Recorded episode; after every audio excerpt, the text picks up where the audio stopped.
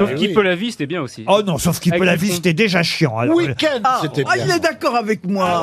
Alors Ah parce qu'à ça, je vais vous dire, je m'en souviens très très bien. Je sais pas, euh, je devais avoir 18 ou 20 ans à cette époque-là, et j'étais allé au cinéma parce que j'entendais parler de Godard, et moi j'avais pas vu à cette époque-là évidemment les premiers films parce que ils datent de ma naissance. Vous voyez les films Pierrot le fou, euh, euh, effectivement les meilleurs, euh, à bout de souffle, et j'en passe. Le mépris. ah, Mais alors quand est sorti Sauf qui peut la vie, j'étais en âge d'aller au cinéma tout seul. Donc je suis allé voir le film avec Dutronc, vous avez raison, et Isabelle Huppert, Sauf qui peut la vie. Et alors là, je me suis emmerdé, mais copieusement. Ah, ouais, Sauf qu'il voilà un peut. homme de Et- goût. et donc, je suis jamais retourné au cinéma depuis. Enfin, non.